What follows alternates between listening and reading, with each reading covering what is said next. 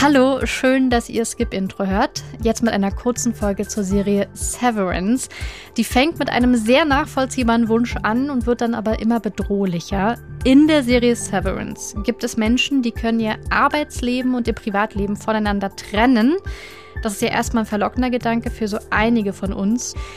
Dahinter verbirgt sich ja auch der Gedanke, hinter dieser Trennung, dass man manches einfach hinter sich lassen kann. Also der Stress von der Arbeit verfolgt einem nicht bis zum Essen gehen im Freundeskreis und wenn man privat gerade Sorgen hat, dann hält uns das nicht vom Arbeiten ab. Natürlich ist das Ganze aber nicht so einfach, auch nicht in der Serie Severance. Hauptdarsteller Adam Scott, den kennt ihr vielleicht aus der Serie Parks and Recreation. Außerdem sind dabei Patricia Arquette, äh, John Totoro, Zach Cherry und Christopher Walken. Der Cast ist also sehr gut und viele von denen haben schon Preise abgeräumt. Und Ben Stiller, der ist der Regisseur der Serie. Also, Name-Dropping technisch ist das schon mal eine ganz große Nummer, diese Serie. Wie die Work-Life-Balance von Adam Scott während der Dreharbeiten so war, das hört ihr gleich. Jetzt stelle ich euch die Serie vor. Wie wäre das, statt einer mühselig zu planenden Work-Life-Balance einfach zwei Leben? Eins für jeden Zweck. Ein Arbeitsleben und ein Privatleben. Für einige Angestellte der fiktiven Firma Lumen ist das Realität. Sie haben dem Prozess der Severance zugestimmt, einer Hirnoperation, die strikte Spaltung ermöglicht. Mark hat sich für die Operation entschieden, damit er nicht ständig an seine verstorbene Frau denken muss. Er sortiert seine Trauer aus. Denn sein Arbeits-Ich, genannt Inni, hat keine Erinnerungen an sein Leben außerhalb des Büros. Dafür weiß sein Freizeit-Ich, genannt Auti, nichts von seiner Arbeit. Seine Erinnerungen sind örtlich gebunden. Das funktioniert. Bis sein Team Neuzugang erhält. Helly, die keine Sekunde länger in dieser Abteilung bleiben will. Am I dead? No. This isn't like hell or something? No. Then why the fuck can't I leave? Woran sich alle anderen gewöhnt haben, dem will sie sich nicht fügen. Dass sie seit der Severance nicht mehr weiß, welchen Hobbys sie nachgeht, welche Augenfarbe ihre Mutter hat, dass sie eine Arbeit verrichten soll, deren Sinn ihr nicht klar ist. Helly stellt den Status quo anhaltend in Frage. Britt Lower über ihre Rolle. She knows in her gut that something is off about this place immediately. Hallie hat direkt ein Bauchgefühl, dass hier irgendwas nicht stimmt. Für mich repräsentiert sie das Es im Vergleich zum Ego. Sie ist instinktiv, wach, unverfälscht ehrlich, hat keine Angst vor der Konfrontation. Durch Hallie kommt Marks Inni ins Zweifeln und auch Marks Auti wird misstrauisch, nur können seine beiden Ichs sich nicht über ihre Erfahrungen austauschen und so versteht Freizeit Mark rein gar nichts, als sich ihm ein alter Arbeitsfreund nähert und ihn warnt. Okay, who the fuck are you? Petey. My name's Petey. I'm from work. Well, that's not plausible. Diese Bürowelt wirkt wie eine mangelhafte Kopie unseres Alltags, ist unsere Realität aber doch nicht ganz. Die Büropersönlichkeiten erinnern an Kollegen, die wir kennen, satirisch, stark, zugespitzt. Der immer wieder trockene Humor ist vor dem Bildschirm lustig, in der Serie wird kaum gelacht. Im Büro meint man Windgeräusche zu hören, die Umgebung ist kalt. Der Snackautomat sieht eher aus wie eine Kunstinstallation als eine Einladung zur Pause. Schauspieler Zach Cherry hat auch den Dreh als sehr surreal erlebt. Die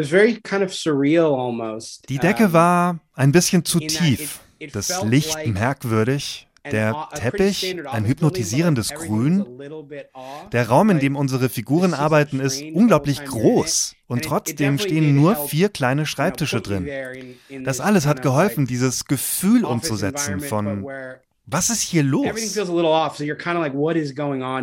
Jede noch so abstruse Überraschung fügt sich nahtlos ein. So rund hat Regisseur Ben Stiller den scheinbar unendlichen und nahezu menschenfeindlichen Bürokosmos inszeniert. Diese skurrile Atmosphäre erzeugt direkt von Beginn der Serie an Spannung, noch bevor die eigentliche Handlung ins Rollen kommt bis die Arbeitspersönlichkeiten sich erlauben zu verstehen, dass sie den unliebsamen Anteil des Lebens managen. Sie sitzen nie in der Sonne, tragen nie Morgenmäntel, sehen nie ihre Familien. Mit Beginn der Rebellion wird die Serie zu einem Mystery-Thriller, in dem Serienautor Dan Erickson die perfiden Möglichkeiten so einer Aufsplittung durchspielt. Er scheint uns zuzuflüstern, begreift euer Leben ganzheitlich. Ihr seht, wohin das sonst führen kann. Inwiefern diese Serie neben kunstvoll surrealer Ästhetik auch mit einer in sich schlüssigen Geschichte punktet, wird eine zweite Staffel zeigen müssen. Wie immer mehr Serien sträubt sich auch Severance gegen die alte Logik, nach der in Staffel 1 eine Handlung abgeschlossen erzählt wird und dann bei Publikumsgefallen durch weitere Staffeln neue Geschichten hinzugefügt werden. Severance bleibt eine Auflösung schuldig. Es gibt Serien, in die will man nicht etwa zurück, weil man gerne in dieser Welt leben möchte, sondern um in der Serie zu wandeln und alles in Ruhe zu betrachten, wie in einem Museum. Severance ist eine der eindrucksvollsten Ausstellungen, die es derzeit zu sehen gibt. Severance könnt ihr sehen bei Apple TV Plus. Und diese Serienwelt ist so durchdacht. Ich hätte eigentlich noch gerne viel mehr erwähnt für euch. Aber bei einigen der coolsten Einzelheiten finde ich eigentlich die muss man tatsächlich selbst sehen, weil das so sehr gut überraschende Momente sind. Vanessa, meine Skip-Intro-Kollegin, hat auch mit jemandem vom Cast gesprochen, nämlich Adam Scott. Und er hat ihr erzählt, dass seine eigene Work-Life-Balance nicht ganz so perfekt war beim Dreh von Severance. Eigentlich kann er Job und Privates gut trennen, weil er normalerweise abends bei seiner Familie ist. Das ging aber diesmal nicht. I try and just leave it. At the office and and come home. But you know, when I was making this show, I was away from my family in New York, and and so I kind of got into this pattern of just waking up at five, getting in a van, going to work, doing that all day with this, you know, being in that office that we shot the show in for 12 hours a day, um, and then getting back in the van, going back, sleeping, and then doing it. And so it kind of became a, a similar a similar uh, pattern. So it all sort of started feeling uh, like one uh, one thing. But um, I think you have to leave as an actor. You have to leave it at work. I mean, physiologically, some of it's going to follow you home no matter what. Um, but uh, as much as possible, you got to leave it at, at the office. Um 5 Uhr aufstehen, dann zur Arbeit gehen, in diesem unangenehmen Büro drehen, von dem ihr vorher schon gehört habt aus der Serie Severance, dort zwölf Stunden lang sein und dann schlafen gehen und dann ja wieder auch aufstehen. So beschreibt Adam Scott seinen Tagesablauf beim Dreh. Eigentlich ist er eher der Typ, die Arbeit auf der Arbeit liegen lassen. Dass eine Severance nicht die Lösung ist, das lernen wir auf jeden Fall in dieser Serie. Ich finde die sehr faszinierend. Und wenn ihr die auch schon gesehen habt, dann schreibt doch gerne, wie ihr die findet. skipintro.br.de ist die Adresse. Bis bald. Fortsetzung folgt.